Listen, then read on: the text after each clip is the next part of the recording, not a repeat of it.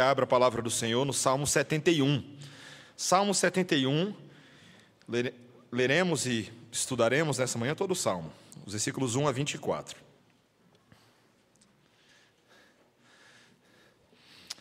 Escolhi este salmo porque creio ser extremamente oportuno para uma reflexão de início de ano, que as ideias aqui contidas possam nos, nos guiar, nos orientar e nos motivar a viver para o Senhor. Salmo 71, versículos 1 a 24. A palavra do Senhor diz assim, preste bastante atenção. Em ti, Senhor, me refugio, não seja eu jamais envergonhado. Livra-me por tua justiça e resgata-me. Inclina-me os ouvidos e salva-me. Sê tu para mim uma rocha habitável em que sempre me acolha. Ordenaste que eu me salve, pois tu és a minha rocha e a minha fortaleza. Livra-me, Deus meu, das mãos do ímpio, das garras do homem injusto e cruel. Pois tu és a minha esperança, Senhor Deus, a minha confiança desde a minha mocidade. Em ti me tenho apoiado desde o meu nascimento. Do ventre materno tu me tiraste. Tu és motivo para os meus louvores constantemente. Para muitos sou como um portento, mas tu és o meu forte refúgio.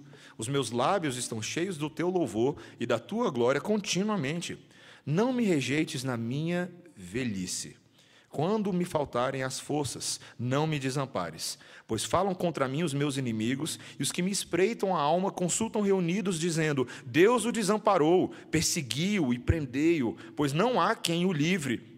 Não te ausentes de mim, ó Deus. Deus meu, apressa-te em socorrer-me. Sejam envergonhados e consumidos os que são adversários de minha alma. Cubram-se de opróbrio e de vexame os que procuram o mal contra mim. Quanto a mim, esperarei sempre e te louvarei mais e mais. A minha boca relatará a tua justiça e de contínuo os feitos da tua salvação, ainda que eu não saiba o seu número. Sinto-me na força do Senhor Deus e rememoro a tua justiça, a tua somente. Tu me tens ensinado, ó Deus, desde a minha mocidade, e até agora tenho anunciado as tuas maravilhas. Não me desampares, pois, ó Deus, até a minha velhice e as cãs, até que eu tenha declarado à presente geração a tua força e às vindouras o teu poder. Ora, a tua justiça, ó Deus, se eleva até os céus, grandes coisas tens feito, ó Deus. Quem é semelhante a ti? Tu que me tens feito ver muitas angústias e males, me restaurarás ainda a vida e de novo me tirarás dos abismos da terra. Aumenta a minha grandeza, conforta-me novamente. Eu também te louvo com a lira, celebro a tua verdade, ó meu Deus. Cantar-te-ei salmos na harpa, ó Santo de Israel. Os meus lábios exultarão quando eu te salmodiar. Também exultará a minha alma que remiste. Igualmente, a minha língua celebrará a tua justiça todo dia, pois estão envergonhados e confundidos os que procuram o mal contra mim. Esta é a palavra do Senhor. Vamos orar, irmãos. Santo Deus, obrigado por registrar para nós, pela pena do salmista, um salmo tão rico, tão rico, Senhor. Dá-nos graça para explorá-lo, que essas águas nos sejam benéficas, em nome de Jesus. Amém. O curioso Caso de Benjamin Button. Você já assistiu esse filme? Eu não sei se você já assistiu esse filme, mas esse é um filme que vale a pena assistir. Aqui é um púlpito de spoiler, você já sabe disso. Uh, mas esse filme, ele, ele, é, ele, é, baseado, interessante, ele é baseado numa espécie de doença rara, uh, que uh, certos bebês nascem com a aparência de velhos. E esse filme criou toda uma narrativa fictícia em torno da ideia de um bebê que nasceu de verdade velho, condenado inclusive à morte pelos, pelos médicos. E à medida que você vai assistindo o filme ou lendo o livro, esse bebê, Benjamin, ele passa a rejuvenescer e ele vai iniciando um ciclo contrário ao ciclo natural da vida. Doze anos depois ali ah, do nascimento dele, ele já está mais novo. Aí ele conhece também uma menina chamada Daisy, uma criança que entra e sai da vida dele. Ela tem o desejo de ser bailarina, eles ah, se apaixonam. A história ela é bem bonita, mas ela é uma história que nos dói o coração, porque as vidas estão andando no sentido oposto. Num determinado momento eles têm mais ou menos a mesma idade e eles florescem, mas de repente ela vai envelhecendo e ele vai ficando como uma criança E interessante, nesse filme, um dos personagens mais importantes é o tempo. O tempo é um personagem. E ele não é só importante nesse filme, ele é importante nas Escrituras. Certamente, quando nós olhamos para a palavra de Deus, nós vemos que o tempo é um grande protagonista das escrituras sagradas. Toda a literatura de sabedoria, ela, ela fala bastante sobre o tempo. Salomão falou bastante sobre o tempo no livro de Eclesiastes, no livro de Provérbio. E o tempo sempre é esse personagem que nos leva a lembrar que nós todos estamos, de uma maneira ou de outra, seja no sentido normal ou no sentido contrário, estamos caminhando para o mesmo lado o lado da morte e a pergunta é: qual é o caminho que nós vamos trilhar até chegar lá? De que maneira as pessoas têm vivido? Será que temos vivido ah, com destaque, buscando ser pessoas de grande importância, ou temos nos anulado na vida? Pode-se certamente passar pelo mundo, muitas vezes sem saber para o que se veio. E a morte é uma constante que nos leva a lembrar e a prezar o valor que é dado à vida, a maneira como eu e você escolhemos viver nesse mundo. Esse Salmo 71 ele é muito interessante, irmãos, porque ele é escrito por um velho, por um ancião, Alguém que tem uma vida que passa a ser um exemplo, um testemunho para outros, não de algo ruim, mas de um sinal solene um testemunho da graça de Deus, de tudo aquilo que Deus havia feito por ele, e esse testemunho é um testemunho cheio de instrução, é um testemunho cheio de esperança, ainda que um testemunho difícil. Há muitas lições nesse texto sobre o envelhecer. E eu decidi estruturar o meu texto, a minha estrutura homilética aqui, a partir dessas lições, a partir desses ensinamentos que esse texto nos traz. A primeira, a primeira realidade que o texto nos ensina é que Deus atenta especialmente para os idosos. Veja comigo o versículo 9. Ele escreve assim: Não me rejeites na minha velhice. Quando me faltarem as forças, não me desampares. Lá no versículo 18, ele também escreve: Não me desampares, pois, ó Deus, até a minha velhice e as cãs. A, toda a literatura de sabedoria, ela reconhece que a velhice não é uma coisa muito fácil. A velhice ela é cheia de desgastes e ela tem muitos inimigos, a começar pelos inimigos naturais da vida, aquilo que Salomão chama em outro momento de enfado e canseira.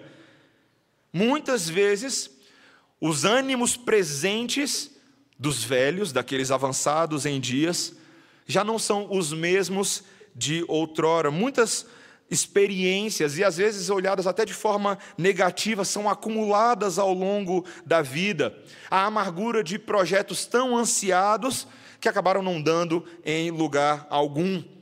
Pessoas velhas às vezes se amarguram de relacionamentos desgastados que eles não conseguiram consertar ao longo da vida. Às vezes, até relacionamentos completamente rompidos com parentes, com filhos, com antigos amigos. Além disso, poderíamos falar dos problemas de saúde, as dores no corpo que vão surgindo em contraste com os anos tão saudáveis de outrora. Ah, aquela época que eu conseguia correr sem sentir dor, aquela época que eu pulava cerca para roubar goiaba. E é interessante, meus irmãos, esse tipo de coisa vai gerando uma certa tristeza no coração. Além disso, no caso desse salmista, nós não sabemos exatamente quem é o salmista deste salmo de lamento, alguns dizem que é Davi por causa da linguagem, mas além disso, os inimigos políticos deste salmista estavam tirando proveito dessa situação. Estavam tirando proveito da fraqueza física, da vulnerabilidade de um homem que já não estava mais no auge da sua vivacidade, não estava mais no auge da sua lucidez. Eles desprezavam a sua condição, inclusive diziam, como nós ah, vemos aí, veja comigo o versículo 10: Pois falam contra mim os meus inimigos, e os que me espreitam a alma consultam reunidos, dizendo: Deus o desamparou, persegui-o e prendei-o, pois não há quem o livre. E é por isso que ele pede no versículo 12: Não te ausentes de mim, ó Deus, Deus meu, apressa-te em socorrer-me. Meus irmãos, ah, é muito fácil perceber numa sociedade como os velhos são desprezados. Não é verdade? Ah, eu estava lendo um artigo recentemente de uma demógrafa que ela fala sobre uma categoria de preconceito que eu nem sabia que existia. O preconceito contra os velhos, e tem nome para isso, o nome é gerontofobia. E, e ela, ela, esse artigo é muito interessante, uma das coisas que ela fala é que no Brasil especialmente no nosso contexto brasileiro, dentro da América do Sul, ser velho parece ser deselegante. E ela diz: na sociedade há uma diminuição do valor simbólico do idoso. Ele é rapidamente colocado de escanteio, ele é colocado à margem. E nós poderíamos pensar nas inúmeras implicações para as pessoas desse envelhecer. No primeiro momento, talvez, ah, poderíamos pensar que envelhecer é muito ruim para as mulheres, porque o modelo feminino social está altamente calcado na beleza, altamente calcado na estética. Mas você começa a olhar a médio e longo prazo também é ruim para os homens, porque afinal de contas, muito da identidade masculina está vinculada ao trabalho, à sua capacidade produtiva. E quando você vai envelhecendo, você vai perdendo esse tipo de coisa. E nós conhecemos histórias. Eu e você poderíamos aí pensar ah, em histórias e às vezes até histórias dentro das nossas próprias famílias, nas quais os familiares vão se esquecendo dos seus idosos, até maltratando, tirando proveito deles gente que não dá o cuidado adequado àqueles que cuidaram de nós durante tantos anos. São vistos como um estorvo.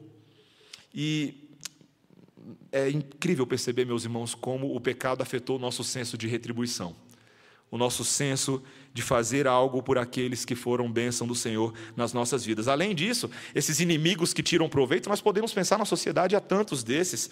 Ah, lembro-me de uma vez ah, conversando com um vendedor de seguros e ele não era crente. E ele me contava qual era a estratégia que ele utilizava para vender seguros para os velhos. Os, as artimanhas, as palavras, as ideias que eram utilizadas, as campanhas de marketing inteiras que são colocadas na televisão voltadas para arrancar dinheiro sim dos idosos, daqueles que às vezes ficam em casa durante a tarde, durante a manhã assistindo televisão, sem muita coisa para fazer, com as suas carteiras cheias de dinheiro meus irmãos, essa é uma verdade social, é uma verdade do pecado. Mas esse salmista sabe que Deus não se esquece dos idosos. Que o Deus que cuida dele é um Deus que atenta para a sua situação. Olha o versículo 1: Em ti, Senhor, me refugio, não seja eu jamais envergonhado. No versículo 7, olha o que ele diz: Para muitos eu sou como um portento. Um portento é um, um exemplo ruim, um motivo de espanto. Mas o que ele diz? Mas tu és o meu forte refúgio. Olha o versículo 3. Se tu para mim uma rocha habitável em que sempre me acolha. Ordenaste que eu me salve, pois tu és a minha rocha e a minha fortaleza. Esses avançados em idade, que se viam tão vulneráveis, tão inseguros no mundo, às vezes sendo colocados nos asilos por aí, esse salmista sabe que Deus diz o seguinte: Eu sou o asilo dos velhos. Inclusive, você sabe o que significa a palavra asilo? Quando alguém pede asilo, ela está pedindo o quê? Um local seguro, um refúgio, um local onde ela possa estar protegida. Meus irmãos, a palavra de Deus diz que o nosso Senhor atenta para a situação dos idosos. Inclusive, quando ele deu a promessa ao povo por meio de Isaías, lá no capítulo 46, versículo 4, uma promessa de esperança para o futuro, ele disse: Até a vossa velhice eu sou o mesmo. E ainda até as cãs eu vos carregarei, eu vos criei e vos levarei, sim, eu vos carregarei e vos livrarei. Isaías 46, ah, versículo 4.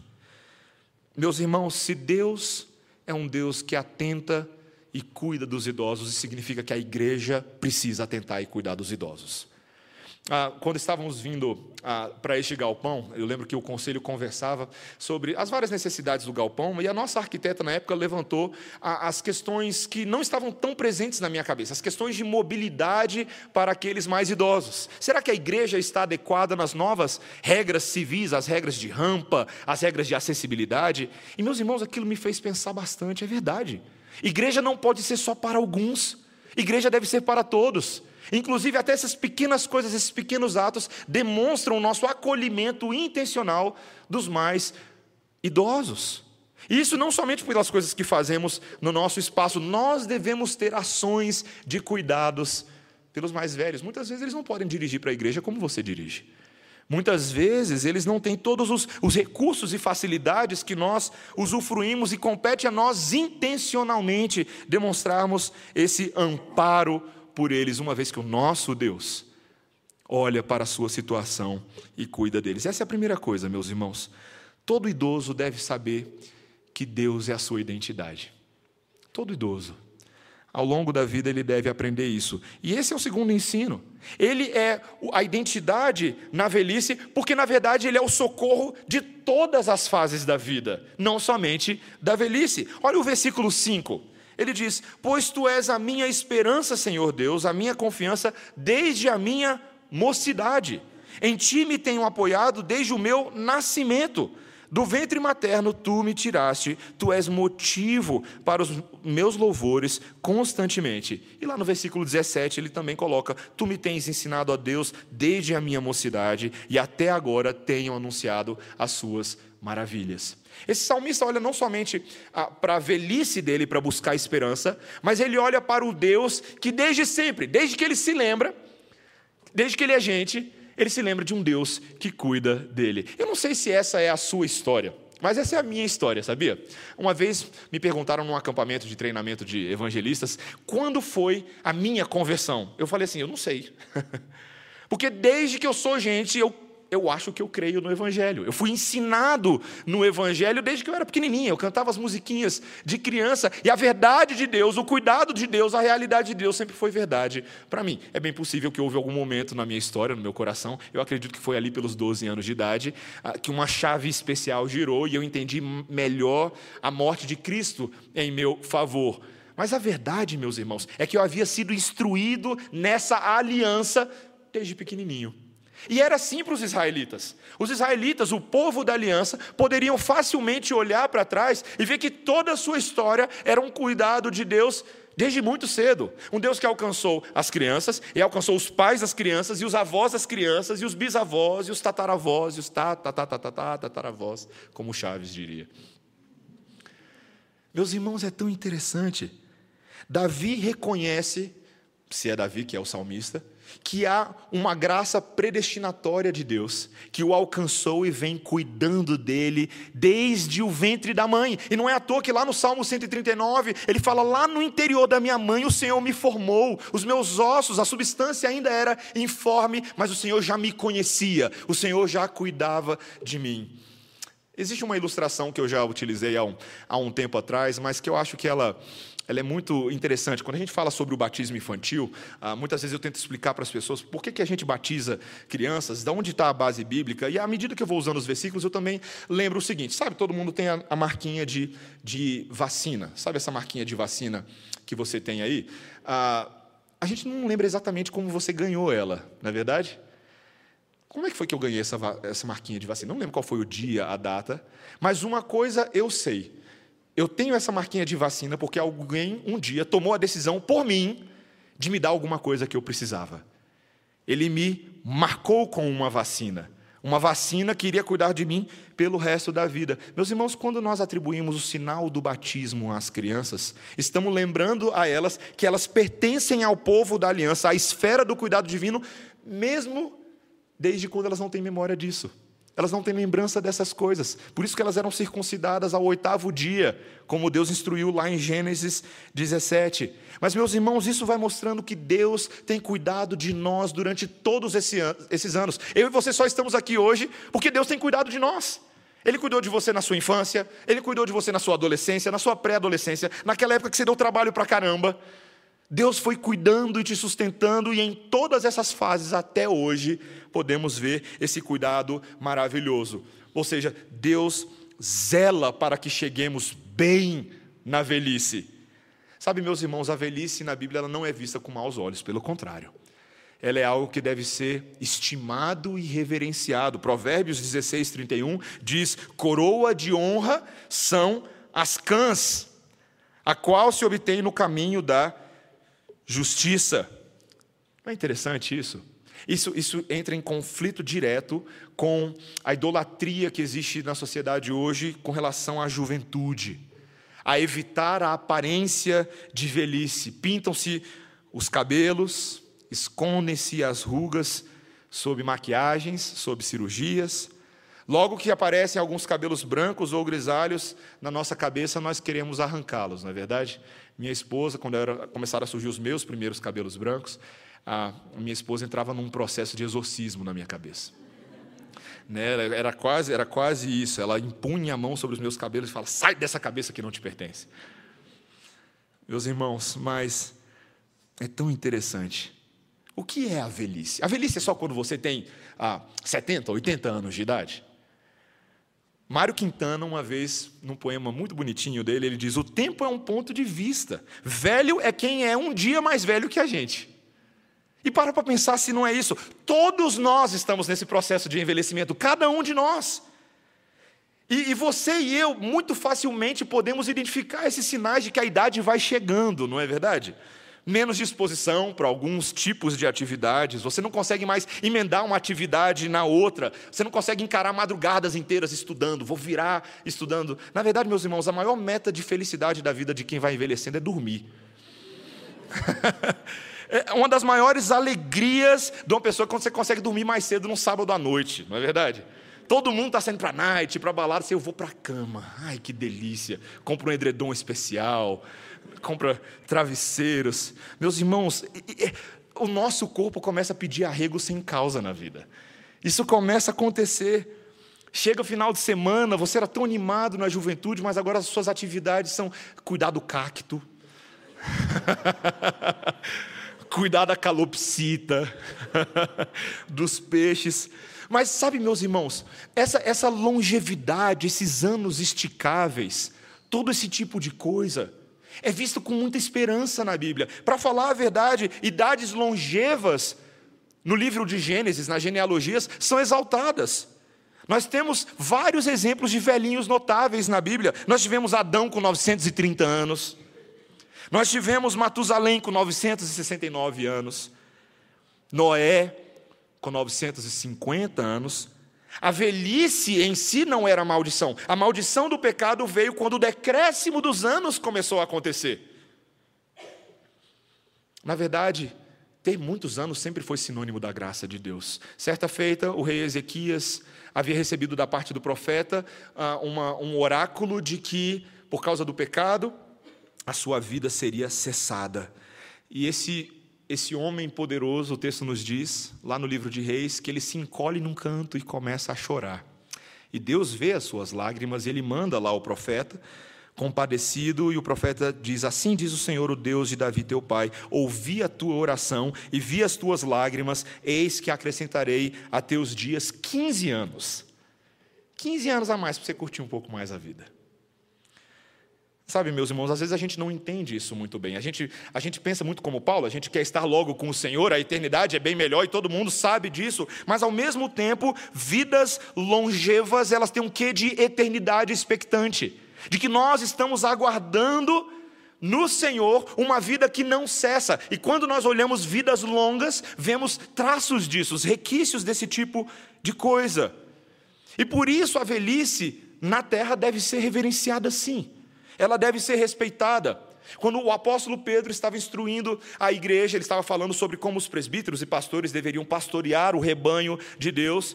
Lá na primeira epístola, no capítulo 5, logo depois ele vira para os jovens e fala: semelhantemente vós, os mais moços, sede sujeitos aos mais velhos. Obedeçam isso.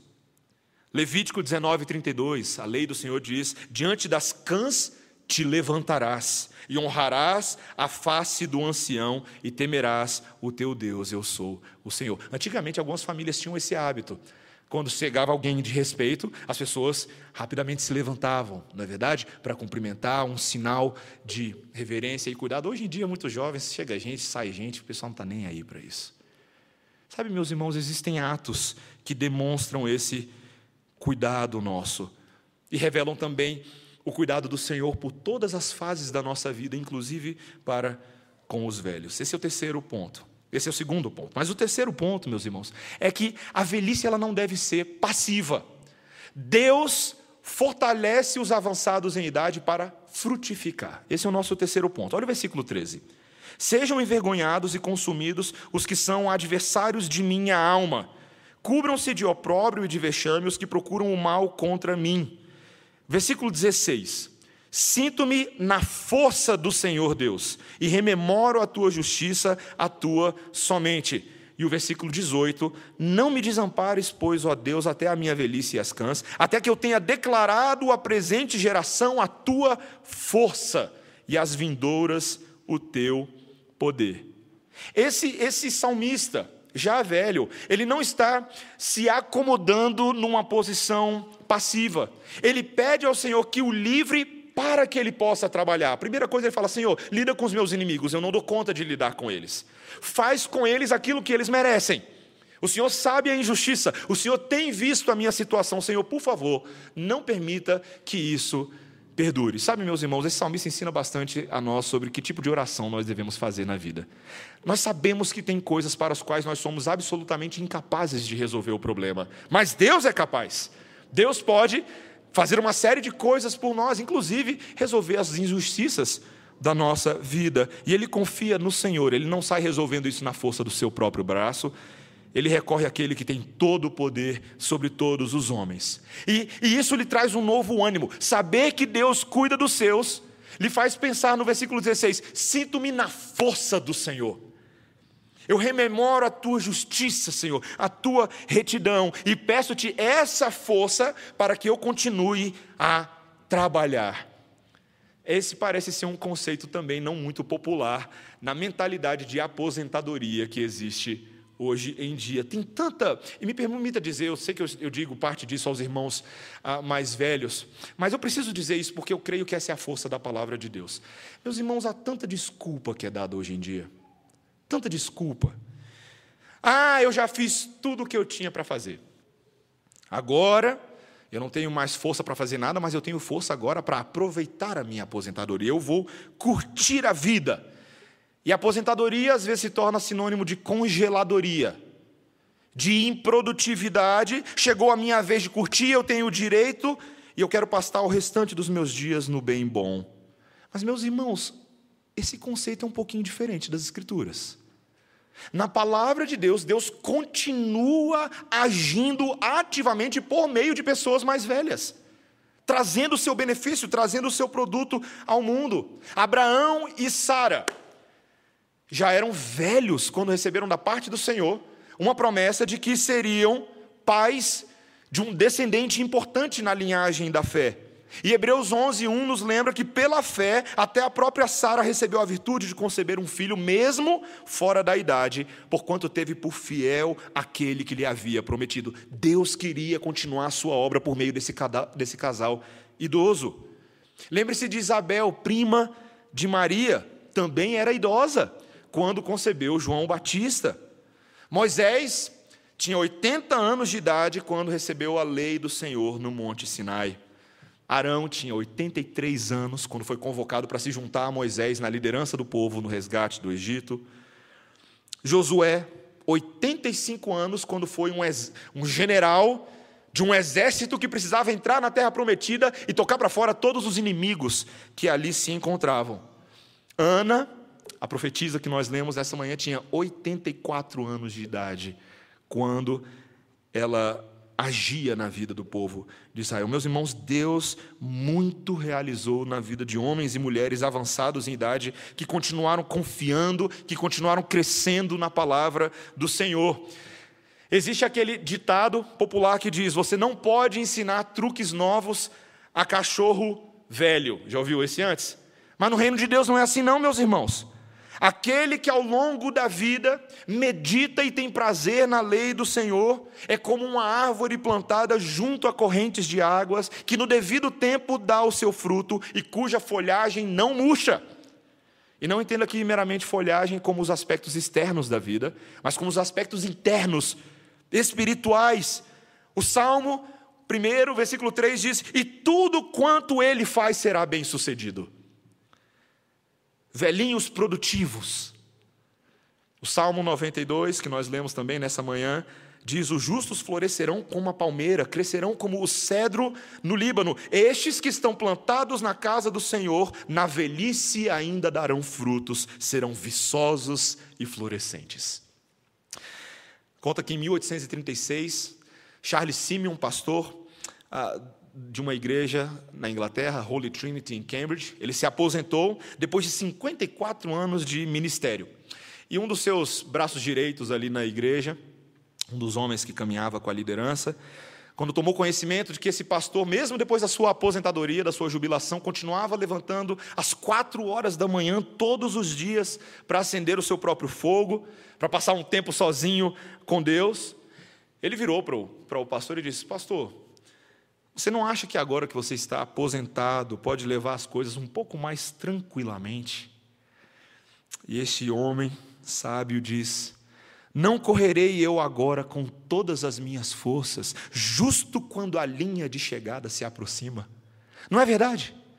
Quando alguém está correndo uma maratona e você vê a linha de chegada, você faz o que? Você desacelera e deixa os outros passarem? Ou você aperta o passo e corre com ainda mais esperança, vigor, como aquele que sabe que vai receber? Meus irmãos, velhice não pode ser desculpa para não servir a Deus. E quando eu digo isso, eu não digo isso somente para os que já são mais idosos, eu digo para essa multidão de jovens que tem nessa igreja. Pare de dar desculpa esfarrapada. Ah, eu já não tenho mais pique para isso. Cuidado. Cuidado para esse tipo de argumento, esse tipo de coisa, não ser desculpa para você não servir os seus irmãos, não servir a sua igreja, não se engajar com pessoas no cuidado, no aconselhamento, na visitação, na hospitalidade. Sacode essa poeira, meu irmão. Vai trabalhar. Tantas vezes é necessário que eu e você precisamos entender que envelhecer é sair de casa. Sabia disso? Envelhecer é sair de casa, jovens. Vai ter uma hora que você vai ter que sair de casa, sabia disso? Você pode começar a fazer isso agora, é assumir responsabilidades. Sabe, às vezes as pessoas viram para mim e falam assim: "Nossa, pastor, eu tô eu fico vendo os meus amigos de adolescência e faculdade já estão tendo filhos, já estão trabalhando não sei aonde, e ele, às vezes, a pessoa fala comigo meio em tom de vitimista, e eu falo, tá, e você? Você está fazendo o quê?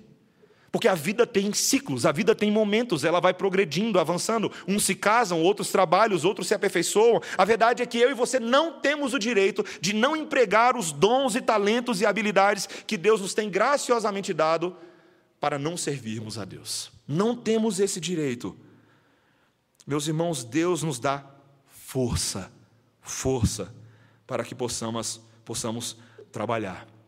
E nisso tudo, em quarto e penúltimo lugar, Deus também está nos aperfeiçoando por meio da experiência de vida, da própria experiência. Olha o versículo 20. Ele diz assim: Tu me tens feito ver muitas angústias e males, me restaurarás ainda a vida e de novo me tirarás dos abismos da terra. Aumenta a minha grandeza, conforta-me novamente. Esse salmista tem uma visão sobre a soberania de Deus, que as experiências difíceis que ele tem passado, de alguma maneira, são as maneiras pelas quais Deus faz vê-lo, faz ver a futura restauração, a esperança, o cuidado. Ele sabe que Deus o tirará dos abismos da terra. Linguagem forte, né? Deus me tirará dos abismos da terra. Uma linguagem cheia de esperança, soa como coisa de ressurreição. Mas é a forma de entender, meus irmãos, que nós não podemos utilizar a idade como desculpa para sermos felizes ou infelizes. Nós não podemos simplesmente usar as experiências da vida para não ter esperança, para não olhar com esperança para o futuro. Sabe, meus irmãos, o que acontece muitas vezes com pessoas que vão envelhecendo é que elas acham que já viveram demais, que já experimentaram todo tipo de coisa e se tornam até um pouco arrogantes e orgulhosas com relação à sua experiência, como se não houvesse mais nada para ser aprendido no Senhor. Mas a verdade na Bíblia é que o avanço dos anos não deveria aumentar o orgulho de ninguém, e sim a sensatez, a humildade. Quando a Bíblia diz, por exemplo, em Jó 12, 12, com os anciãos está a sabedoria, e na longura de dias o entendimento, a ideia de que esses velhos possam ser cada dia mais sábios, verdadeiramente. Ensina-nos a contar os nossos dias para que alcancemos coração sábio. Meus irmãos, aqueles que são mais velhos devem ser modelos de resiliência, modelos de conhecimento do rebanho. Quando Paulo instrui Tito, no capítulo 2, no versículo 2 a 3, ele tem uma instrução desse, para esse jovem pastor em relação aos mais velhos. Coisa que muitas vezes a gente tem dificuldade de fazer como pastor, eu confesso para vocês, como sendo um pastor novo, certo? Às vezes eu preciso falar coisas aos mais velhos. Mas olha o que Tito diz: exorta os velhos a que sejam temperantes, sérios, sóbrios, sãos na fé, no amor e na constância. As mulheres idosas, semelhantemente, que sejam reverentes no seu viver, não caluniadoras, não dadas a muito vinho, mestras do bem. Sabe por que Paulo está se falando tudo isso para o Tito? Porque provavelmente o que estava acontecendo nessa igreja é que esses velhos estavam fazendo tudo isso. Eles não estavam sendo temperantes, eles não estavam sendo sérios, eles não estavam sendo sóbrios, as mulheres estavam fofocando demais. Bem provavelmente. Provavelmente as mulheres estavam enchendo muito a cara. É o que o texto diz. Mas não, meus irmãos, esses que aumentam os seus anos deveriam também aumentar a graça. Sabe, meus irmãos, só é possível ser assim para quem pertence a Deus. Não tem como ser de outra forma. Sabe por quê? E, e isso aqui é muito prático para cada um de nós. Quanto mais os anos avançam, eu e você que às vezes percebemos que aumenta o número de pecados, não é verdade? A diversidade, a criatividade dos nossos pecados, coisa que a gente nunca tinha feito antes, a gente passa a fazer, infelizmente. Vícios, picuinhas, irritaçõezinhas. Nós passamos a fazer tudo isso. Mas nós deveríamos nos lembrar também que Cristo perdoou cada um desses pecados e tem nos protegido no decorrer dos anos, apesar de nós. Ou seja, quanto mais a gente peca e mais perdão da parte de Deus tem, logo deveríamos ser mais humilhados, mais humildes. Se Deus tem tido misericórdia com você, que já viveu tanto e já fez tanta besteira na vida, e você sabe do que eu estou falando, tem coisas que às vezes a gente, só, só a gente sabe que a gente fez. Tanta coisa que a gente já pensou, tanta coisa que a gente já tramou, tanta coisa que a gente já falou e não dá para voltar atrás. Se Deus, até sobre esses novos pecados que você cometeu ao longo da vida, Deus perdoou com o sangue de Jesus, quanto mais velho você deveria ser mais humilde. Mais humilde. E ao mesmo tempo, isso também deveria nos levarmos a ser mais pacientes com os mais novos, não é verdade? Se, se nós vemos os nossos erros sendo reproduzidos nos mais novos, deveríamos também ser mais graciosos, mais pacientes, instrutores mais dedicados, porque a esperança é a mesma para todos nós.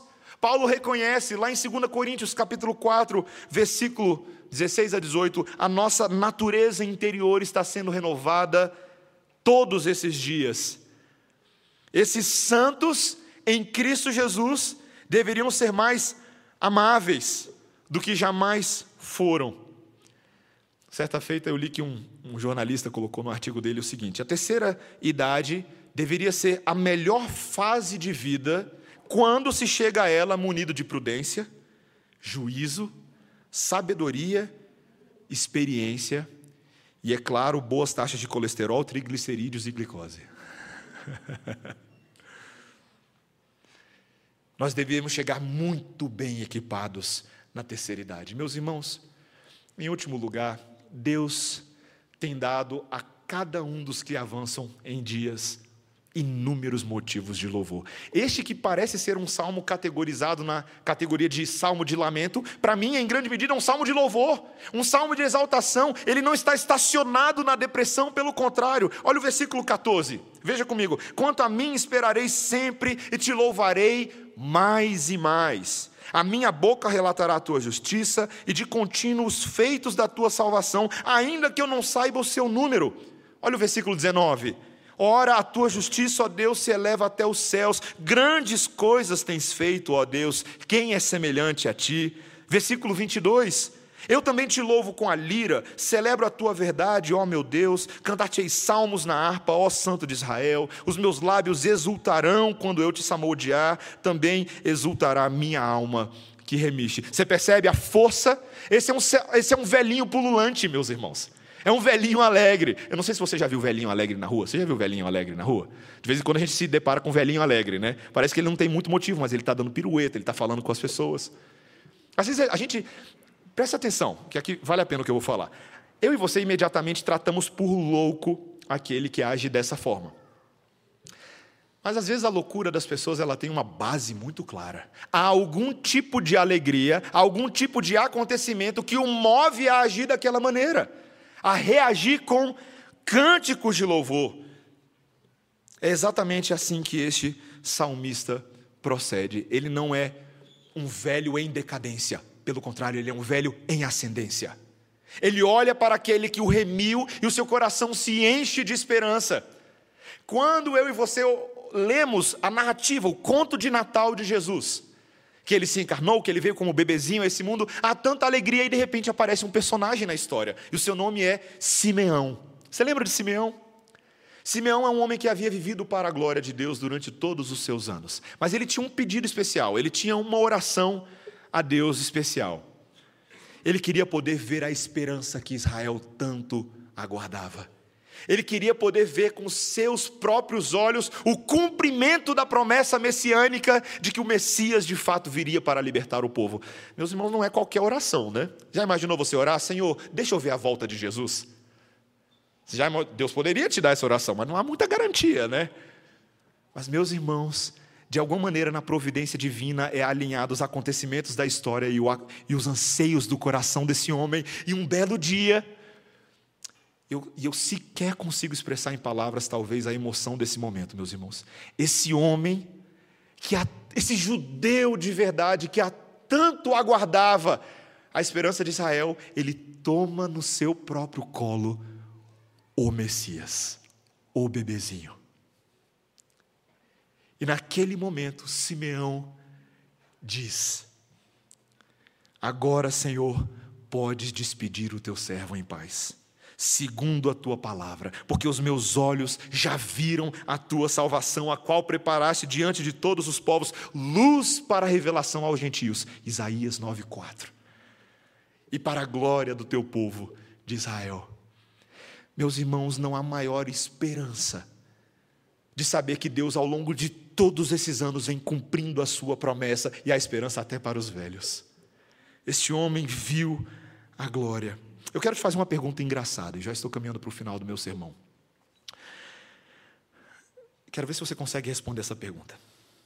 Quantos anos terá Jesus quando ele retornar para nos resgatar? Você já para pensar nisso? Vamos lá, Jesus, quando tinha 12 anos, debateu com os, com os homens da lei no templo. Com 30 anos, ele começou oficialmente o seu ministério. Ele o fez por três anos, aproximadamente. Com 33 anos, ele morreu. Três dias depois, ele ressuscitou. Alguns dias depois, ele subiu aos céus e desapareceu. Isso tem mais ou menos 2019 anos atrás. Quantos anos vai ter Jesus quando ele voltar para nos resgatar? Eu não sei quantos anos ele vai ter. Só sei que pela contagem humana, Jesus vai ser um velhinho. E bem velhinho. o mais velhinho de todos. Mas o seu corpo glorificado nos exibirá uma esperança que cirurgia alguma desse mundo, que dieta alguma desse mundo, que botox algum desse mundo pode assegurar um corpo sem rugas, um corpo sem mácula, um corpo sem desgaste. E nós descobriremos algo tremendo, meus irmãos, que uma eternidade ao lado de Deus não envelhece, uma eternidade ao lado de Deus só amadurece. Não é boa essa esperança?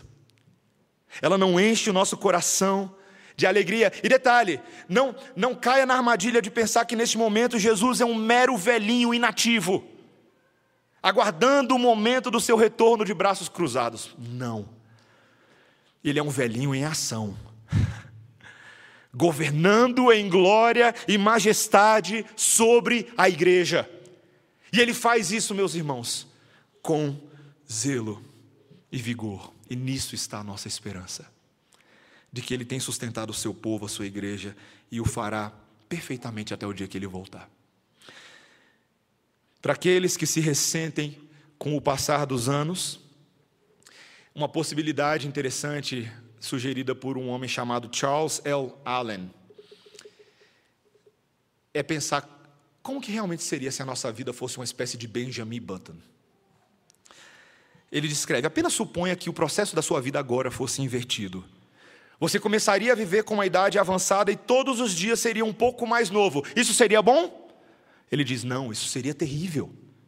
Todos os dias você saberia um pouco menos do que sabia no dia anterior. Você começaria com seus netos, mas em poucos anos todos eles desapareceriam. Sua família, em vez de crescer, estaria constantemente diminuindo. Você acabaria chegando à idade em que você começaria a faculdade. Você começaria como um veterano e terminaria como um calouro. Você iria regredindo nas séries até chegar na primeira série e usar aquelas roupinhas bonitinhas, fofinhas, que a gente acha bobinha, mas é um caos usar aquilo. Você talvez pense que ser um velho caduco tem as suas desvantagens, mas ser um bebê pequeno é muito pior. Se você estivesse ficando mais jovem, você teria que esperar perder tudo e acabar sendo um bebê indefeso com uma mamadeira na mão. Finalmente, você apenas desapareceria em nada. Os bebês não têm uma existência anterior, então o completo esquecimento seria o fim. Quem é colocado assim rapidamente vê a vantagem de envelhecer em vez de encolher mais cedo. No reino espiritual, você por acaso gostaria que a sua fé enfraquecesse a cada dia? Quem gostaria de ver as suas qualidades semelhantes a Cristo diminuírem com o passar do tempo? Quem gostaria de desistir das experiências pessoais em que Deus provou a sua fidelidade de seu tempo e novamente na nossa própria vida? E eu sei, meus irmãos, que nós já passamos por muitas coisas difíceis, mas hoje eu e você podemos olhar para algumas delas atrás e falar: eu não trocaria por nada. Porque Deus me fez crescer e Deus se aperfeiçoou em mim. Meus irmãos, a experiência de envelhecer é um ótimo professor porque nós estamos confiantes de que os que esperam no Senhor renovarão as suas forças, subirão como asas, com asas como águias, e não se cansarão quando estiverem correndo, pelo contrário, andarão e não se fatigarão. Isaías 40, 31. Meus irmãos, cada um de nós deve ansiar pela longevidade da eternidade. Vai ser tão bom, vai ser tão bom. Como Isaías diz, não haverá mais nela criança para viver poucos dias, nem velho que não cumpra os seus dias. Nós viveremos eternamente e cresceremos com o Senhor. Assim como ocorre com o pôr do sol hoje, também existe no nosso entardecer uma serena e crepuscular beleza a ser apreciada. E só pode ser apreciada se os olhos, as vistas da fé não estiverem muito enfraquecidos e as nossas lentes não estiverem muito embaçadas. Que Deus nos ajude a ter esse tipo de fé, amém, irmãos? Vamos orar. Senhor Deus, nós te louvamos pelos benefícios do envelhecer. Te louvamos até porque o nosso próprio Senhor Jesus Cristo aprendeu as dores do envelhecer para amparar aqueles que envelhecem nele. Senhor, queremos te agradecer porque estamos todos nessa jornada para frente, juntos, um dia após o outro, semana após semana. Mas contamos com a tua graça que nos alcançará de maneira tal, de forma tão cabal, que no dia em que formos transformados não desapareceremos como crianças que retrocederam, pelo contrário, teremos corpos mantidos eternamente e usufruiremos de um conhecimento infindo a ser explorado junto ao Pai Celestial. Senhor, queremos crescer nessa esperança e graça. Dá-nos sermos homens e mulheres que envelhecem com qualidade de vida, Senhor. Com serviço, com obediência e com zelo, cuidando também dos mais novinhos, dos mais pequenininhos que vão surgindo no caminho. Dá-nos essa graça, Senhor, é o que nós te pedimos em nome de Jesus. Amém. Irmãos, vamos ficar de pé, nós vamos cantar ao Senhor.